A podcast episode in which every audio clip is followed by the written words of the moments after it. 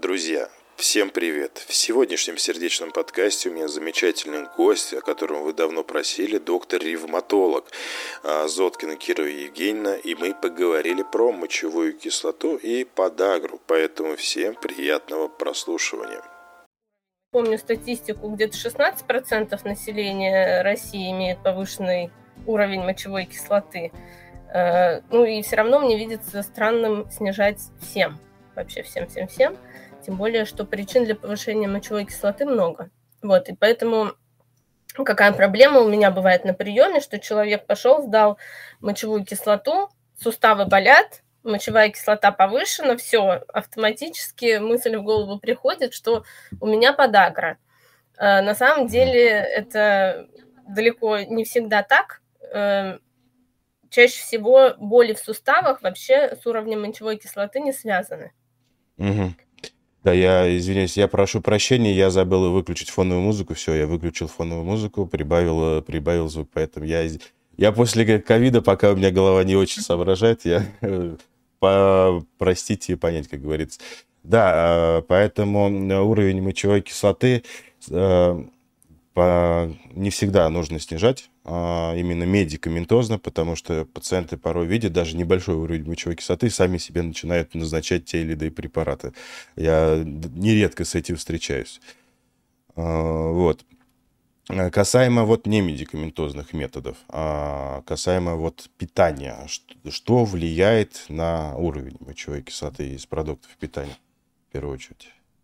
Э, ну, опять же, тут мне хочется сказать сразу, что э, вопреки тоже мнению большинства, какая-то особенная диета, вот эта диета номер 6, которую угу. можно в интернете встретить на каждом шагу, все-таки на данный момент она не рекомендована при наличии подагры, при наличии гиперурикемии тоже, э, потому что, ну, это такая довольно жесткая диета, э, естественно, невозможно на ней сидеть там всю жизнь, потому что там довольно жесткое ограничение белков, угу. если ей следовать, а, которая на самом деле ну, особо не требуется, и такой прям корреляции все-таки между э, ди- диетическими вот этими ограничениями и уровнем мочевой кислоты, но не всегда она наблюдается, эта корреляция, тоже исследований много с разными выводами, но в целом мы все понимаем, что ну, невозможно на строгой диете сидеть всю жизнь. Mm-hmm. И вообще это даже не полезно получается, потому что дефицит белка это тоже не очень хорошо.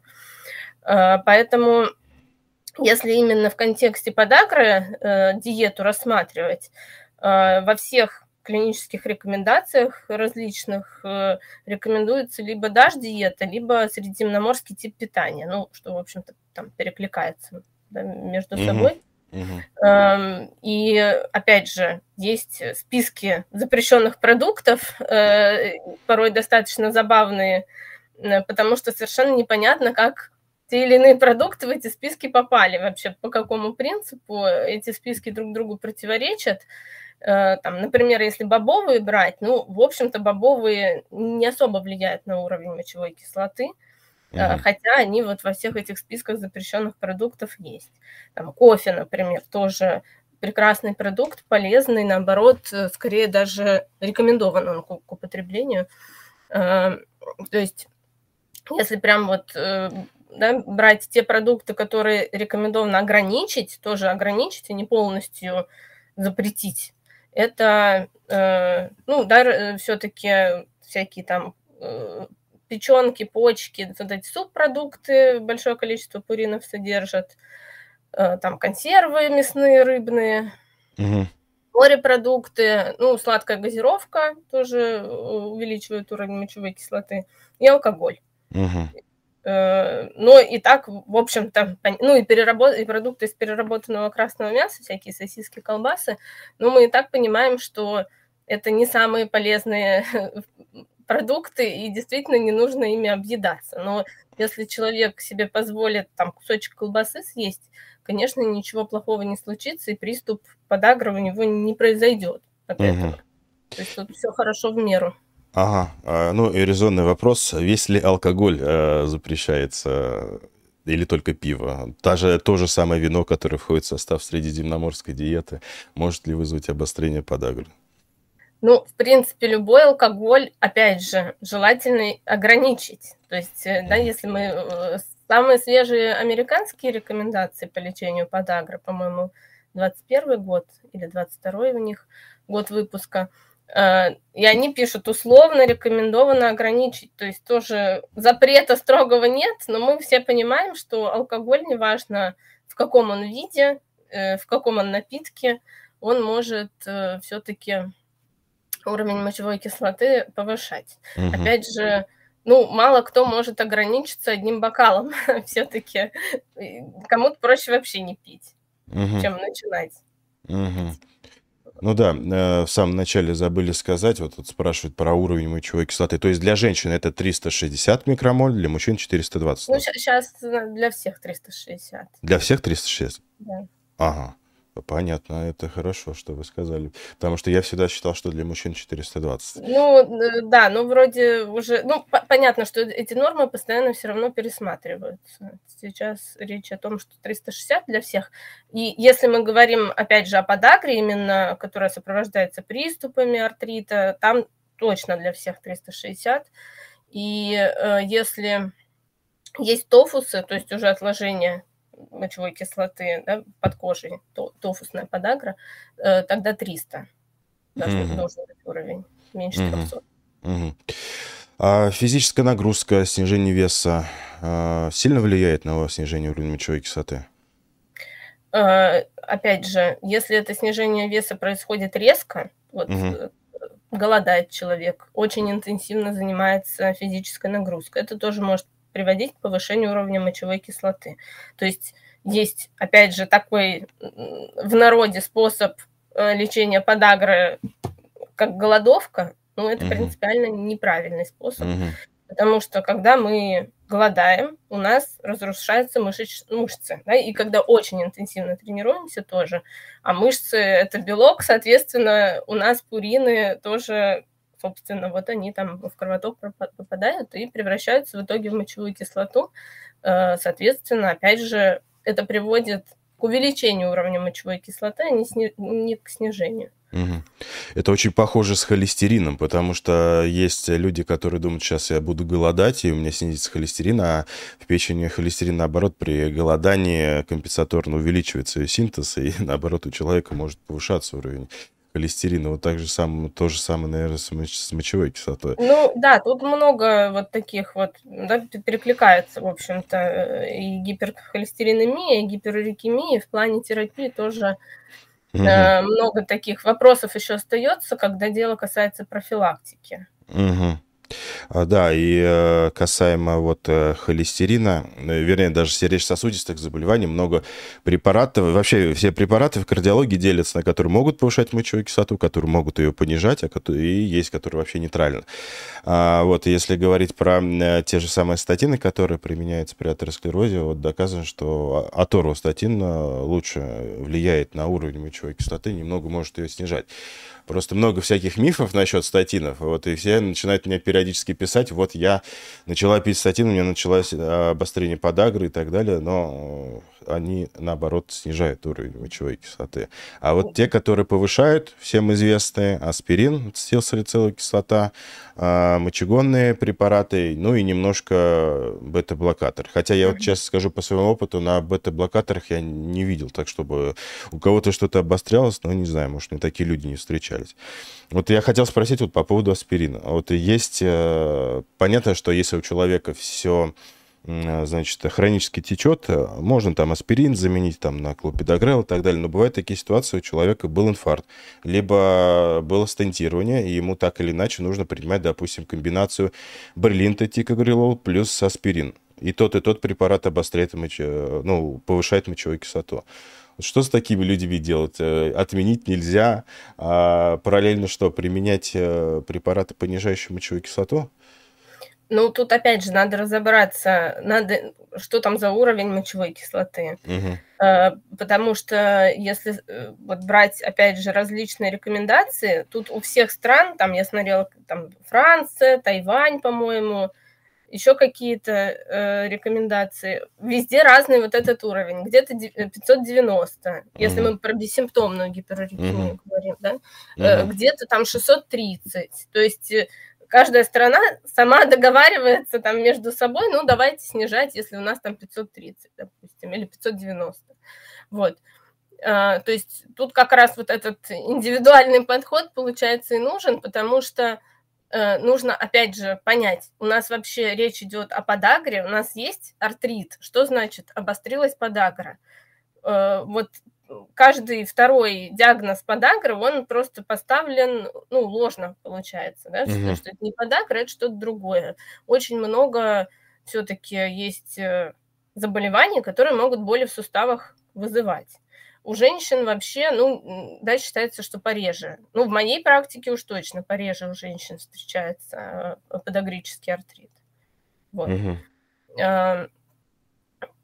Поэтому, э, опять же, э, там, там аллопаринол, тот же фибоксостат, эти препараты не убирают боли в суставах. Мы не ждем от них того, что, чтобы они боли убрали. Э, приступ подагры, он купируется нестероидными противовоспалительными, в общем-то. Ну, либо колхицином, либо там, когда совсем уж э, очень выраженный приступ, глюкокортикоиды мы можем назначать. То есть это противовоспалительная терапия. А аллопаринол, фибуксостат назначаются для профилактики повторных приступов. И на боль эти препараты влиять вообще никак не могут. Угу.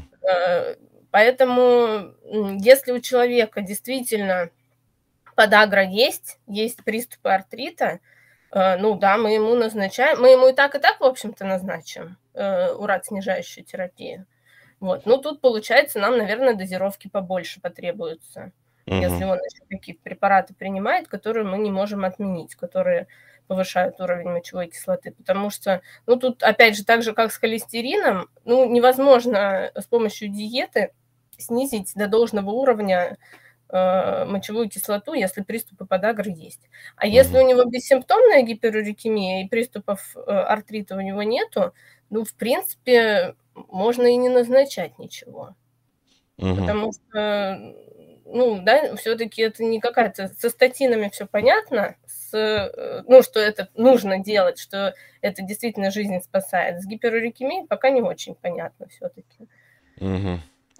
А, понятно. А, давайте скажем, почему подписчикам а, и зрителям, почему нельзя в период обострения применять э, вот э, препараты, снижающие мочевую кислоту?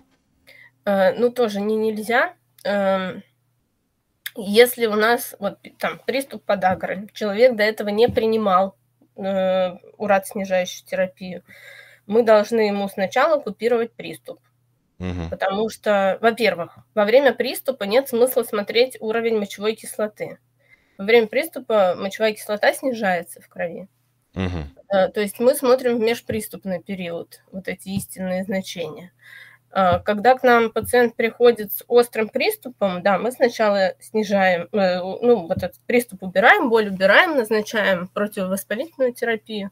Потом, когда воспаление купировано, мы можем начинать соответственно, профилактику. То есть мы назначаем, ну, там, аллопуринол, скажем.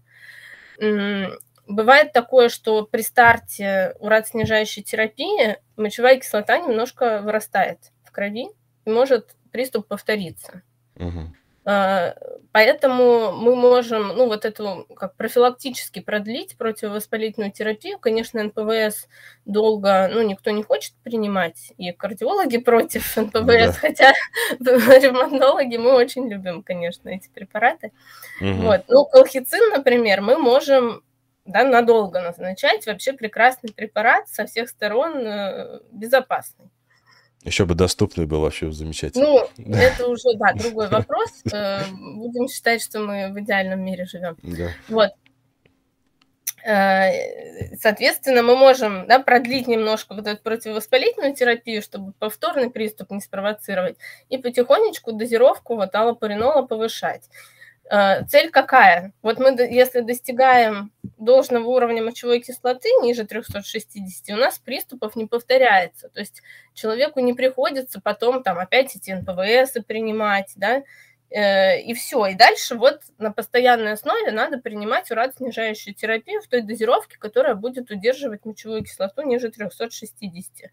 Если, ну, э, титруется аллопуринол долго, на самом деле, то есть мы можем, э, пока мы ждем, что у нас мочевая кислота достигнет нужного уровня, может еще один приступ случиться. И если человек уже принимает урат-снижающую терапию, тогда ее отменять не надо. Угу. То есть он дальше продолжает ту же дозировку, ну, плюс, да, опять же, те же НПВС обычно угу. назначаются. Ага. А из НПВС есть какие-то предпочтения при э, снятии приступа подагры? Ну, в принципе, тоже нет. Ну, то есть, да, у нас селективные и неселективные есть. Угу. Если мы все-таки берем пациентов э, кардиологического профиля, предпочтение неселективным НПВС э, отдается. Угу. Да? Как вы считаете? Ну, э, так скажем, с обострением подагры в последнее время я не так часто встречаюсь. У меня был пациент в этим летом с тяжелой сердечной недостаточностью. Мы его очень много, так скажем, мочегонили, диуретическая терапия очень сильно была из-за того, что там и сердечная астма была и так далее. У него обострилась подагра, причем у него коленные суставы э, стали очень красными, очень горячими и, так далее. Вот, и мы снимали колхицину. Я почему сказал, что про доступность, потому что ну, бы, да. было практически не достать колхицину. Ну, в стационаре было, имеется в виду на дом, чтобы мы выписывать, угу. в очень редких аптеках и по цене не дешевой, мягко говоря. А, ну, вот. Поэтому, Тут просто, да. да, смотря с чем сравнивать, мы просто колхицином еще вот э, идиопатический рецидивирующий перикардит, собственно, да, лечим. Угу аутовоспалительное заболевание, там, семейную средиземноморскую лихорадку, и там мы назначаем колхицин, ну, вообще, ну, там, пожизненно даже можем назначать угу. ряду пациентов. Вот. Но э, это все равно дешевле получается, чем генно-инженерно-биологическая терапия. Угу. Угу. Вот. Угу. да, про... ну препарат ага. прекрасный, колхицин, ну, э, в принципе, если это какая-то вот не такая ситуация тяжелая, да, не стационарная, не у пациента уж ну, какими-то, да, тяжелой кардиологической патологией, ну, да даже обычный банальный ибупрофен вполне хорошо справится с приступом. Другое дело, что э, часто не доедают ибупрофен, э, угу. таблетки по 200, по 400 миллиграмм, а э, эффективная доза для взрослого 1200 миллиграмм в сутки. Угу. Это, ну, там, да, либо 3 таблетки по 400, либо вообще 6 таблеток по 200, да, угу. никто столько не принимает. Просто не боятся люди. Хотя, ну, по сути, это то же самое, что там одну таблетку аркуксии принять угу. в день. Если говорить про НПВС, я вот недавно ролик записывал про НПВС, а, менее кардиотоксичные, вот ибупрофен, напроксен и целикоксид. Да, э, да, то есть если мы берем кардиологических пациентов, то да, эти препараты угу. скорее мы предпочитаем. Если это, ну, люди все-таки без э, там гипертонической болезни, ну, в принципе, любой, вообще угу. любой. Угу. Да, и то же самое нефрологические э, пациенты, я периодически вижу заключения нефрологов, они вот, в принципе, те же самые НПВС э, рекомендуют. А, вот, если далеко не отходить от мочегонных препаратов, а, значит, один из моих, э, один из моих любимых препаратов для лечения гипертонии а, это тиазидоподобные диуретики, индопамид и так далее. А, очень много мифов и легенд складывается насчет э, индопамида, а, что говорят, вот вы мне почки посадите и так далее. Но это замечательный препарат. У меня есть что есть ролик э, на канале, э, если кто хочет, посмотрите, там подробно про него рассказывал. Но вот мочевая кислота и индопамид. А, врачам известно, что повышенная мочевая кислота в крови не является противопоказанием для назначения индопамида. И даже если немножко повышается уровень мочевой кислоты, на фоне применения индопамида ну, мы каких-то не сильно рефлексируем, так скажем, а, и переживаем за это. Если происходит обострение подагры, тогда да, отменяем. Вот как вы, как ревматолог, относитесь к подобным препаратам? Да я, ну, опять же, да, я все-таки не кардиолог, я всегда mm-hmm. с кардиологами консультируюсь, э, если какие-то есть вот такие смежные патологии. Ну, да, масса пациентов принимает эндопамид, в общем-то, опять же, да, если есть приступы подагры, то мы просим помощи кардиологов, там, если возможно, какая-то коррекция терапии.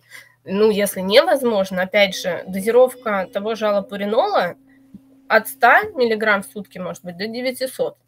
Угу. Э, тоже проблема скорее в комплайенсе. То есть 100 миллиграмм там человек принимает, естественно, 100 миллиграмм это просто какая-то гомеопатия получается. Э, нужно дозировку наращивать. Если у нас такая ситуация, что э, мы не можем отменить э, терапию, которая там, повышает уровень мочевой кислоты, ну, значит, мы стараемся просто дозировку урат снижающих препаратов повысить, вот и все. Угу. Да, но чаще всего а, на это жалуются люди, у которых, скорее всего, причина не в эндопамиде, а там а, лишний вес, ожирение, питание, а, значит, алкоголь и, и, и так далее, метаболический синдром. То есть, а, но все у нас просто люди любят все скидывать на то, что врачи ну, такие на таблетку, конечно. негодяи, вот хотят меня загубить, вот мне то индопамид назначат, то статины назначат, вот это, э, чтобы меня в могилу и так далее. Да, ну, да, меня это всегда, в общем-то, удивляло, там, допустим, э, ну, с теми же НПВСами, многие боятся их принимать, но при этом курят. Ну, если угу. брать гастропатию, скорее будет от курения э, проблем больше, чем от там, при, эпизодического приема нестероидных противовоспалительных препаратов. Угу. Но курение никто не боится. Ну да, это да. А тут такой вопрос. А, значит, а чем заменяет э, фибукастат, если на него аллергия, а аллопаринол не держит? То есть у нас в основном два препарата, которые У нас два препарата, да. А, тогда что Ну, делать? а аллопаринол не держит. Вот вопрос, почему? Были Мгм. использованы прям максимальные дозировки? Мгм. Чаще всего проблема в том, что просто до максимальных дозировок мы не доходим, просто бросаем на полпути. Вот и все. Вообще лапаринол тоже прекрасный препарат, э, да, там, ну, да, он старый, ну, нормальный рабочий препарат, дешевый, кстати. Угу. Поэтому надо просто проанализировать, была ли использована дозировка вот максимальная. Скорее mm. всего, нет. Угу. А, и всегда спрашивают по поводу аллопаринола, а как долго пить, как часто контролировать уровень мочевой кислоты? Ну, пить всю жизнь, это мы знаем. Угу. Ну, если, опять же, бывает такое, что человек худеет сильно, прям полностью меняет свой образ жизни. Э, ну, да, хоть я и говорю, что диета, вот прям диета не нужна, нужно рациональное питание, э, все равно там, да, массу тела надо снижать. Бывает такое, что все, новая жизнь, там, курить, пить, человек бросил, похудел, в принципе, да, уровень мочевой кислоты тогда может в норму прийти, мы можем от препаратов отказаться.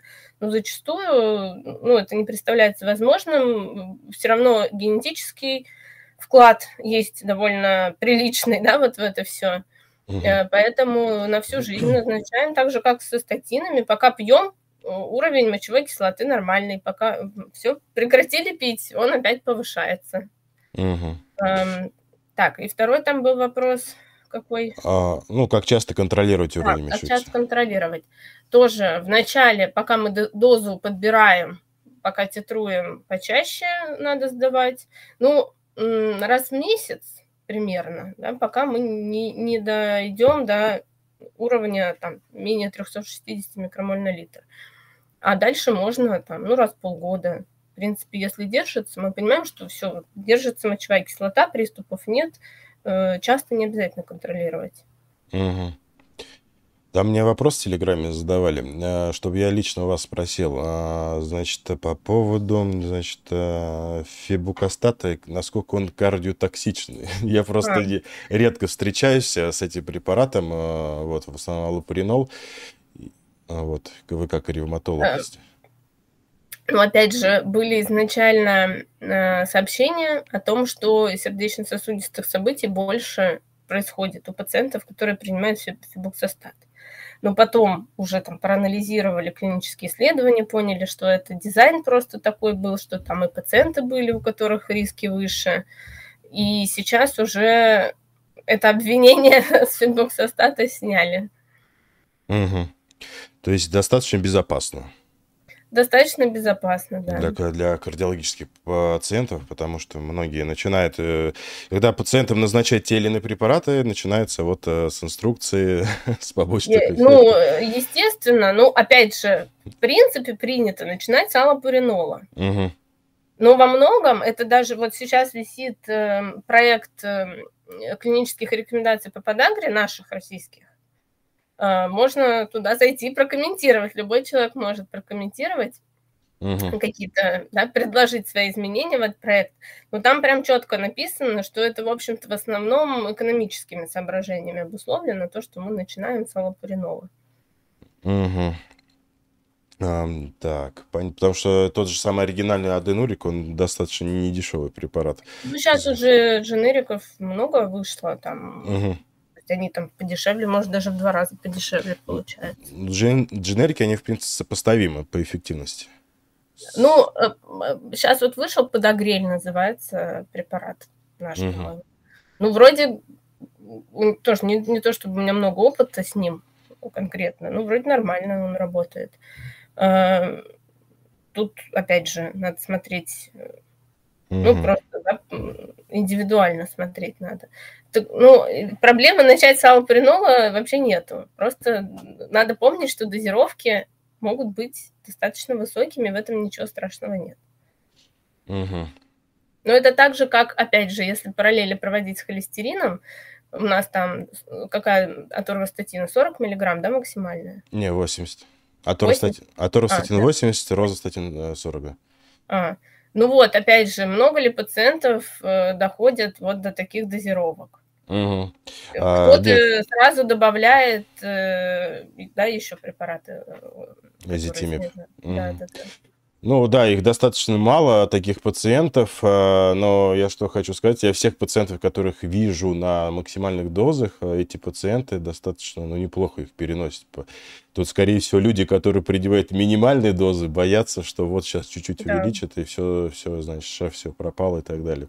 Хотя вот, э, ну, в основном максимальная доза применяется вот сразу после инфаркта миокарда. И то не, не на всю жизнь, а на какой-то период времени, чтобы максимально снизить за, максималь... за минимальный срок и так далее. Вот. Так, диуретики влияют на уровень мочевой кислоты. Да, влияют диуретики, но еще раз говорю, я как врач, который занимается сердечной недостаточностью и э, в основном своей офлайн жизни а, и нарушениями ритма, я хочу сказать, что ну, не у всех мы видим, чтобы мы сейчас назначим те или иные препараты, диуретики, и у всех прям взлетит мочевая кислота. Нет, к счастью, такого не происходит. Есть определенные люди, в том числе у кого есть и предрасположенность к этому и так далее. Ну, опять же, вот просто любые боли в суставах принято называть подагрой. Либо угу. ревматизм, который, диагноза такого нет, вообще не существует угу. диагноза ревматизм, либо подагра. На самом деле там чаще всего что-то другое. Угу. Просто. То есть тоже об этом надо помнить. А классические боли, э, вернее, классические суставы э, при подагре это первые э, э, плюсофланговые, да? Ну, опять же, это может быть в принципе любой сустав. Угу чаще начинается все-таки, да, с нижних конечностей, не обязательно первый, э, может быть, ну, там, да, там, голеностопный, например, угу. э, ну, вот как у вас было с коленными, да, пациентами. Угу, да, Но да. это чаще всего моноартрит, то есть артрит одного сустава, который начался остро. все было нормально, тут человек проснулся, у него вот такая нога огромная, он не может на нее наступить, боль 10 из 10, Э, то есть э, там да, невозможно на ногу наступить, хромает, э, сустав большой, красный, то есть все как надо. Вот это, то есть это не боль, которая только при движении появляется. Угу. Это не какая-то ноющая боль, которая вот она там все время присутствует. Эм, это, как правило, вот да, одномоментно это один сустав. Ну, редко бывает там, ну, два, да, ну, опять же, не 10, как при ревматоидном артрите, может быть. Угу. То есть мы просто э, по клинической картине можем этот диагноз заподозрить. Опять же, если мы на критерии постановки диагноза посмотрим, э, ну, золотым стандартом диагностики является взятие жидкости суставной на анализ, но в рутинной практике, ну, это практически никто не делает – ну, потому что это очень сложно. В сустав, опять же, лезть не хочется лишний раз. Эм, ну, это технически. То есть эту жидкость взять, там куда-то отправить. Мы, в общем-то, и так понимаем, что это подагра. Да? Обычно диагноз, он просто очевиден. Вот, э, поэтому нам незачем какие-то инвазивные манипуляции даже производить, и мы можем назначить, вот, да, и поставить просто клинически, даже без какого-то обследования, потому что мочевую кислоту вот есть смысл сдавать, когда уже приступ купируется. А, так, вопрос а, по поводу кардиологических препаратов. Как влияет прилы или сортаны? Прилы никак не влияет, сортаны могут немножко понижать, особенно если мы говорим про лозартана, препарата в дозе 50 мг и более может понижать уровень мочевой кислоты. А, но недавно ролик вот записывал про лазартан, я там сказал, что мы не используем лазартан для снижения мочевой кислоты. Это как вот дополнительный его бонус. А, вот, э, то есть у человека с гипертонией достаточно, не, ну, достаточно не сильный, так скажем, а, и высоким уровнем мочевой кислоты, может гипертрофия миокарда, может использоваться для лечения этой гипертонии лазартан. Вот но не с целью снижения мочевой кислоты. Ну вот. А, не билет, повышает ли уровень мочевой кислоты. Но я сказал, что бета-блокаторы в теории могут, в литературе описывают, но я с таким честно не встречал, чтобы исключительно на бета-блокаторах, тем более в дозе 2,5 мг, не билета вверх пошла мочевая кислота, ну, мне кажется, это какая-то казуистика. Вот. Так. При отсутствии флебукостата, как правильно переходить на аллопуринол и обратно? Возможно ли э, совместное применение? Ну, совместное применение, наверное, не очень рационально. Ну, как-то странно получается. Угу. Эм, а переходить с одного на другой, ну, опять же, э, просто э, у фибоксостата дозировки фиксированные. Это 80 мг и 120. Но обычно 80 мг достаточно просто для того, чтобы снизить мочевую кислоту. Он быстро достаточно работает, фибоксостат. Вот. Uh-huh. А с аллопуринолом вот эти дозировки, они все-таки вот тоже очень такие индивидуальные. Ну, в общем-то, да, можно, допустим, все равно не, с, не со 100 миллиграмм начинать, не с минимальной дозировки. Если человек уже фибуксостат принимает, фибуксостат, там, скажем, пропал из аптек, э, тогда мы аллопуринол берем дозировку, ну, уже не минимальную, у нас там таблетки есть по 100, есть по 300 миллиграмм.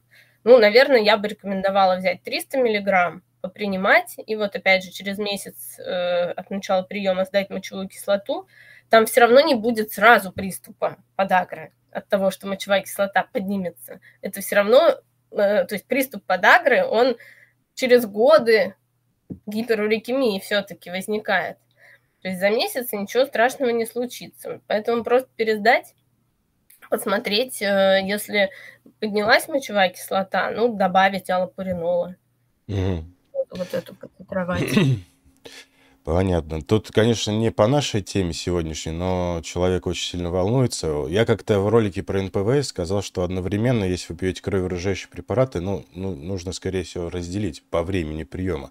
И вот здесь э, такой вопрос. Э, если человек принимает метатриксат вот в 11 утра и в 11 вечера, когда принимать эликвис? Можно ли сразу, либо нужен какой-то перерыв? Э, не, ну, не нужно. Э, не, нет связи. То есть он не э, увеличит риск кровотечения? Метатрексат нет. нет угу. абсолютно. Это не, вообще, да, это цитостатик, это не противовоспалительный препарат.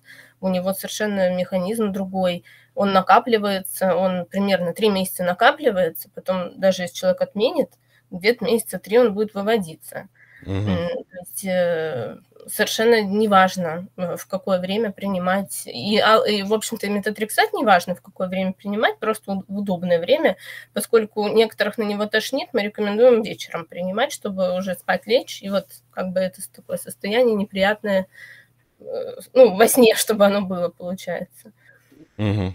Ну, еще поговорим об этом. Я очень надеюсь, что это не последний наш эфир. Я буду очень рад, если мы и на эту тему подробно будем проводить, вот, поэтому, поэтому не переживайте.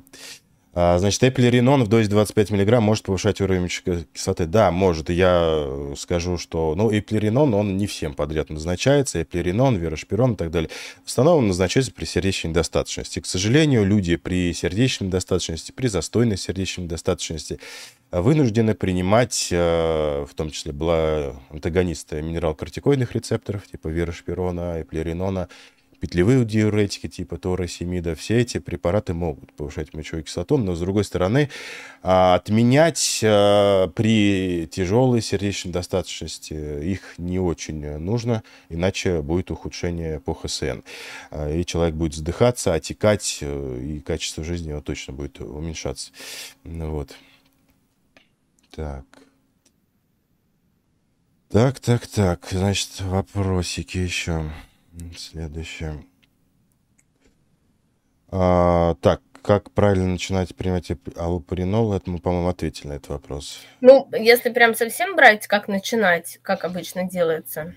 Угу. Вот опять же, да, у нас там пациент с артритом подагрическим, мы ему сначала назначаем НПВС, ну, примерно там за недельку купируется приступ, и ну, можно там поменьше начать принимать дозировку НПВСов э, в зависимости от боли. Ну, можно-то и терпеть. То есть он пройдет этот приступ рано или поздно сам, просто это очень больно. Угу. Э, многие-то терпят, там капусту даже прикладывают. Но я не против, потому что как бы если охладить, конечно, там полегче будет. То есть мы тут это все-таки ну, такая симптоматическая терапия, да, просто это очень больно. Вот. И дальше мы начинаем обычно с 50 миллиграмм, то есть это полтаблетки, э, ну, 100 миллиграммовой аллопуринола, и э, повышаем дозу на 50 миллиграмм раз в две недели. Угу. Ну, опять же, обычно, ну, стоит дойти до 300 миллиграмм в сутки, и там уже контролировать анализ крови. То, что ну, не находишься раз в две недели, как некоторые тоже рекомендации у нас uh-huh. в поликлинику, чтобы сдавать этот анализ. Эм, и, соответственно, э, там, допустим, вот мы дошли до 300 миллиграмм аллопуринола, сдали кровь, у нас уровень там, не знаю, вот 450. Высоковато. Мы еще добавляем 50 миллиграмм через две недели еще 50 миллиграмм опять. Ну, вот где-то, получается, месяц проходит, опять смотрим уровень мочевой кислоты. Опять же, есть вариабельность все-таки лабораторная, тоже это надо учитывать, и она примерно 40 микромоль на литр составляет. То есть мы можем в одной лаборатории сдать там в один день кровь, и где-то будет 360, а где-то там 390. И, в угу. принципе, это, ну, это нормально будет, вот такая вариабельность угу. погрешность такая. Так, у меня мочевая кислота 480, разболелись колени, назначили НПВС, принимаю ликвис 5 мг, так как фибрилляция предсердия. Нужно ли уменьшать дозу ликвиса? Нет, доза ликвиса уменьшается не из-за того, что применяете вы НПВС или не применяете. Доза ликвиса, вот у меня вебинар есть, э, фибрилляция предсердия, как избежать инсульта. Я там э, подробно об этом рассказывал. А, зависит от трех критериев. Это креатинин, скорость клубочка фильтрации, возраст старше 85 лет и вес меньше, чем 60 килограмм. Если два критерия из трех, тогда мы, или три критерия из трех, мы снижаем дозу. Если один критерий или ноль критериев из трех, тогда доза 5 миллиграмм два раза в день. Я периодически встречаюсь э, с такими, значит, выводами, то, что вот человек принимает НПВС, либо человек язва в анамнез, давайте уменьшать дозу антикоагулянтов. Нет, от этого не зависит доза антикоагулянтов. А, вот, э, ну, так как у вас обострение, скорее всего, вы же будете там не годами пить НПВС, а какой-то короткий курс, в принципе, можно провести безопасно. Ну вот у меня опять же вопрос, как болят колени? Я сомневаюсь, что это подагрический артрит. Угу. Коленных суставов обоих, это вряд ли такое угу. происходит. Так, пью плаквинил, интервал QT у меня коррегированный 30% выше, чем 450. А, так, чем заменить плаквинил? А, ну, а, отвечу как кардиолог, а, ну, надо ваш холтер посмотреть, насколько там выше, чем 450, потому что все-таки там, если вы женщина, ну, э, Ирина, 450-460 считается, в принципе, верхней границей нормы, интервал QT а, нужно просто посмотреть, какой там максимальный интервал QT. просто еще что хочу сказать, что э, люди, у которых изначально нормальный интервал QT, они принимают э, препараты, которые удлиняют этот интервал QT, это не противопоказание. То есть мы просто наблюдаем за этим интервалом. Если он действительно очень сильно удлиняется, тогда мы отменяем препараты. Вот. Ну, тоже, да, плаквенил, он явно не относится к мочевой кислоте, он применяется при диффузных заболеваниях соединительной ткани, там, в частности, при системной красной волчанке, а, обязательно у всех назначается этот препарат. Ну, этот препарат все-таки достаточно безопасен, то есть мы не, у нас нету такой, да, таких рекомендаций постоянно, например, наблюдать там интервал КУТ при приеме плаквенила. А, вообще изначально плаквенил – это препарат антималярийный, но когда лечат малярию, там совершенно другие дозировки назначаются. Я ну, смею предположить, что, возможно, там какие-то вот при больших дозировках вот эти вот изменения значимые возможны. Uh, у нас в ревматологии пациенты плаквенил ну, принимают всю жизнь, и там, и, там, и беременных на нем ведем, например. То есть мы его ну, так достаточно часто используем, но он такой безопасный, ну, для сердечно-сосудистой системы уж точно. Максимально 509. 510 пишет. Ну, повышенный, да. Как кардиолог, наверное, я с осторожностью относился а к применению в данной ситуации с 510 э, был. Вот. Ну, одним словом, наблюдайте. а как ведет себя мочевая кислота при занятии с тяжестями? А, наверное, какой-нибудь имеется в виду тяжелый в тренажерном зале. Наверное, будет повышаться, да? Ну, после тренировки, да. Ну, угу. как бы ладно. Угу. Ну, как КФК, да, креатин Да, да, да. да. Просто тоже часто встречаюсь, человек пойдет там покачается, потом, э, ну, допустим, параллельно пьет статин, показывает мне большой уровень КФК и говорит, все, я отменяю статины. Отстаньте меня со своими статинами, меня сейчас загубите. Вот, наверное, то же самое с мочевой кислотой. Да, и, и к нам потом приходит, что полимиозит э, начался. Угу. а подагра и сахарный диабет. Есть ли связь и какое лечение? Ну, тут связь, да, есть метаболический синдром Угу. В общем-то, э, как бы связь есть, ну и это как-то очевидно даже получается, угу. что она есть. Ну, а лечение так все равно то же самое. Угу. А можно ли при фибрилляции предсердий принимать мелурит? Мелурит это аллопуринол, да? Да, да. Ага. Да, можно. можно, можно, не является кардиотоксичным а, препаратом, да и вообще, а, в принципе. Правда ли, что, что старые поиски. Наверное, имелось в виду, что при пара... э, пациенты с подагрой люди живут меньше. Наверное, это имелось в виду. Меньше живут. Ну, опять же, много же есть к этому предпосылок. Это все равно тоже там лишний вес, э, питание, угу.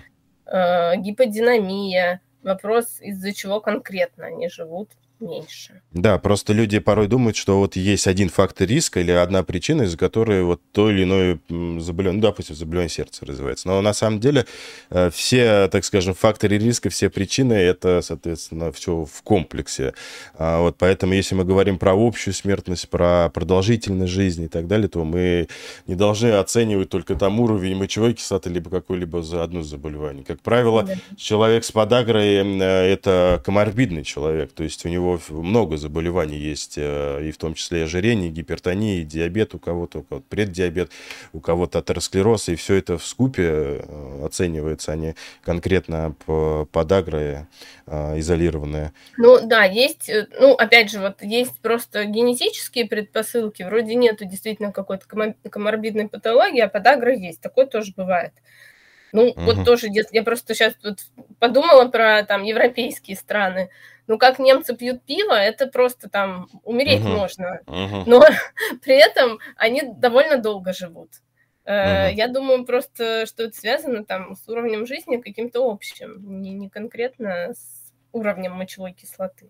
Угу. А мне всегда французов приводит пример, когда я говорю, что алкоголь, э, значит, а, соответственно, не очень ну, хорошо. французы не пиво все-таки. Да, у них они, они говорят про вино. Они не пьют, конечно, как немцы. Угу. Не, мне говорят в основном про, про вино, вот я буду пить вино и буду жить долго, как француз. Ну, опять же, они не пьют много вина. Они регулярно, но по чуть-чуть. Да, да, во всем должно быть мера. Так, а там был вопрос по поводу почек, как а, уратоснижающие препараты влияют на почки. Вот доза аллопаринола зависит от скорости клубочковой Да, фильтрации. да, да, да, доза аллопаринола зависит, поэтому э, если у пациента хроническая болезнь почек, вот предпочтение фибуксостату отдается, потому что там нет э, таких вот ограничений. Но если фибуксостат э, дорого Мгм. покупать, тогда мы, опять же, по скорости клубочковой фильтрации титруем аллопаринол. Ну вот у меня был пациент, э, который мне там просто в память врезался на всю жизнь, потому что был ковид, я тогда по домам ездила, Мгм. и вот он, он, получается, из э, стационара выписался, у него было э, кровотечение, ну, из язвы желудка. То есть у него там очень низкий гемоглобин был, э, его просто выписали, вот он приехал домой, у него сахара просто огромные были, а опять же, у него была подагра, он просто постоянно ее купировал там диклофенаком, и, видимо, это как-то все-таки повлияло на то, что у него язва появилась.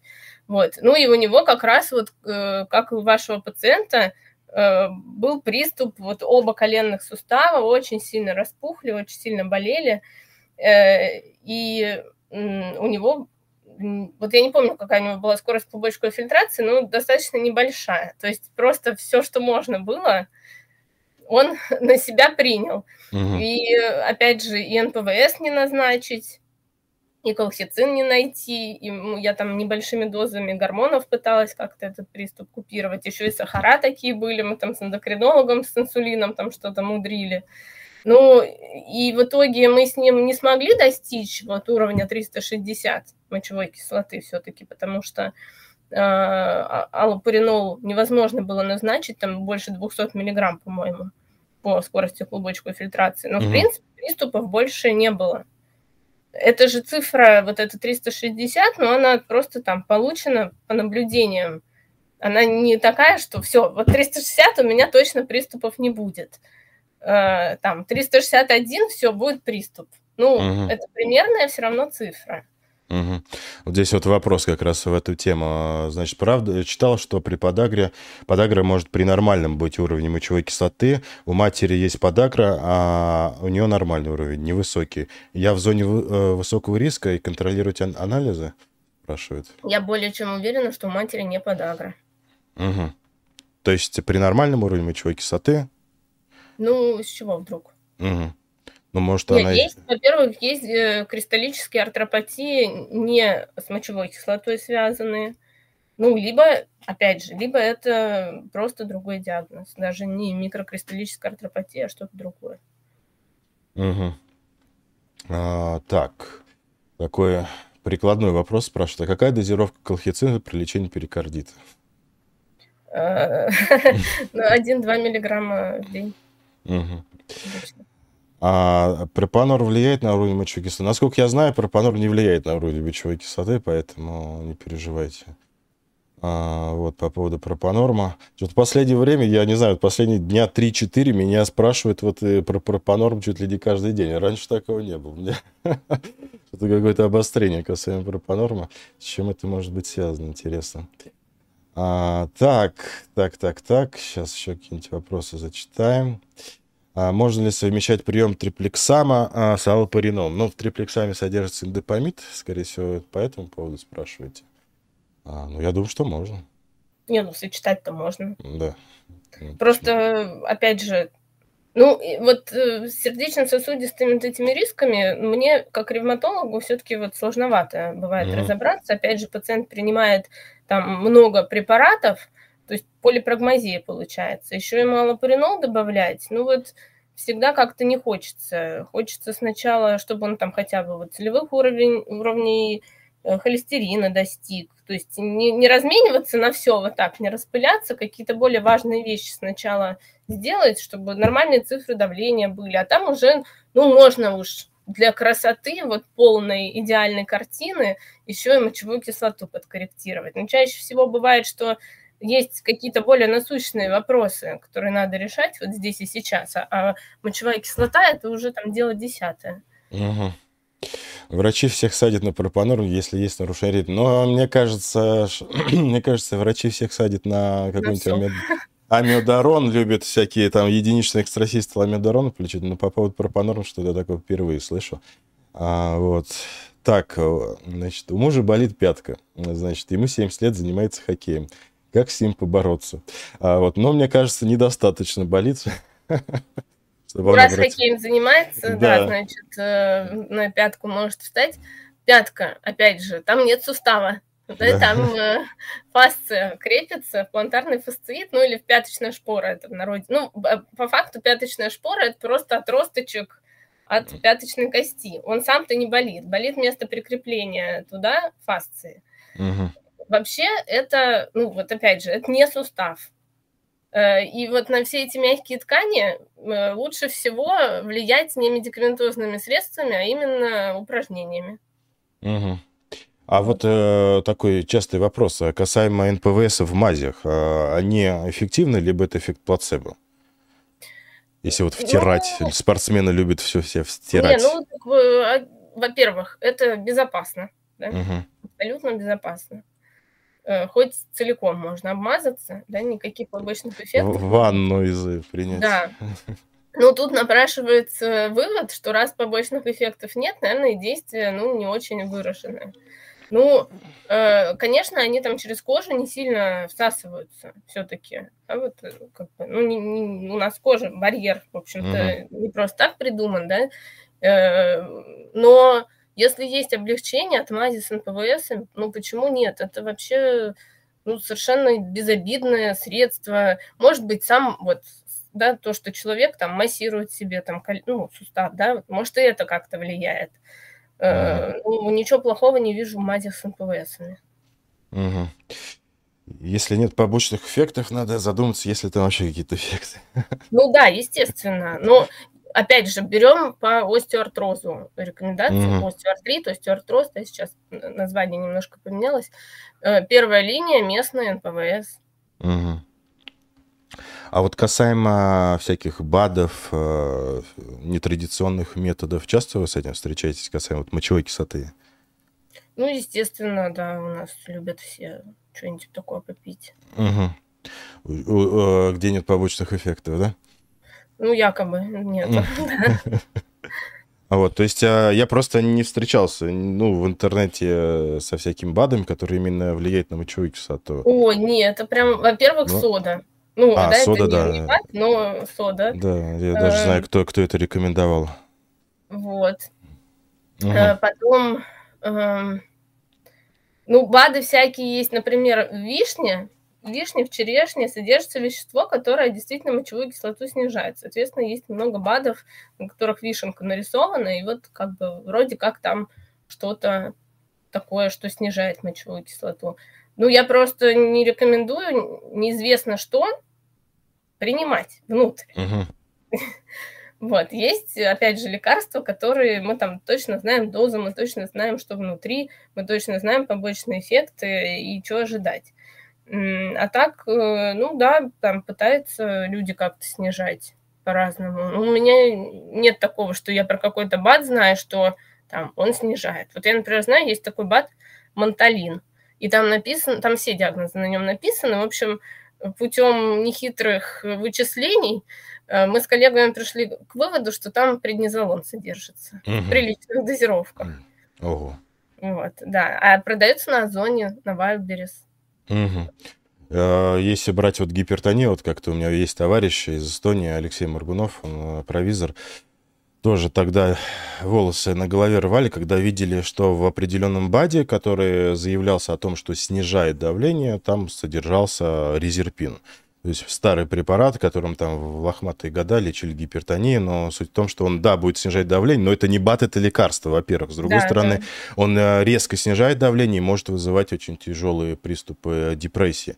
Поэтому в каких-то БАДах для улучшения там, мужской силы э, силденафил добавляют допустим, человек тот же с, эм, с который принимал, принимает э, какие-нибудь нитраты, совместить с э, данным БАДом может просто человек убить напросто. А, вот, поэтому еще раз настоятельно рекомендую сто раз подумать о том, что вы будете принимать, э, начитавшись в интернете, на зоне, отзывы и так далее. Поэтому будьте осторожны.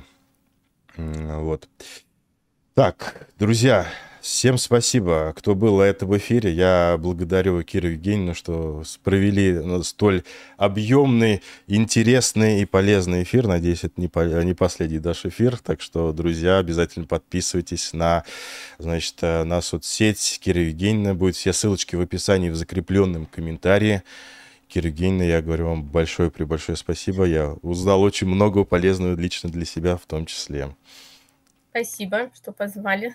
До новых встреч. Все, всем пока, всем счастливо.